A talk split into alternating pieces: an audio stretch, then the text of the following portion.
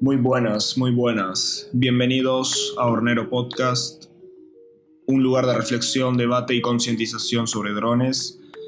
Realmente lamento mi baja de energía del día de hoy, pero con este capítulo en particular estuvimos teniendo unas problemáticas técnicas muy fuertes en el cual casi no logramos llegar a tiempo para entregarles a ustedes el querido podcast de todos los miércoles a la mañana y la verdad que no es algo que a mí me ponga muy feliz, no me pone para nada feliz fallar con la audiencia, fallar con todos nuestros oyentes de todas partes del mundo. Realmente que la tecnología un poco se interponga en el camino de crear este espacio de concientización, debate y reflexión es un poco triste para mí. Realmente voy a tratar de explayarme lo más que pueda dentro de este estado de ánimo y prometo mantener la calidad de cómo venimos respondiendo a las preguntas, pero a la vez no puedo prometer mucho.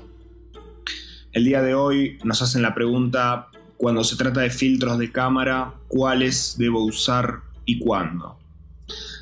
En el caso de cuando está muy soleado, solemos cerrar el obturador y no hay motion blur. Con el filtro ND baja la intensidad y podemos abrir el obturador para tener imagen suave. Con un filtro UV nos va a proteger el lente de los rayos UV y disminuye el daño que genera el sol directo en el lente y el sensor. Acá es donde yo podría pensar un chiste de que el filtro UV también debería decirse UUV recordando que la Real Academia Española ha dicho que no se puede decir más V sino V, entonces sería UUV por la B corta, que ya no se dice más B corta y B larga, sino que se dice B y UUV. Por ende, el filtro UUV se debe decir, jajaja, ja, ja, re gracioso.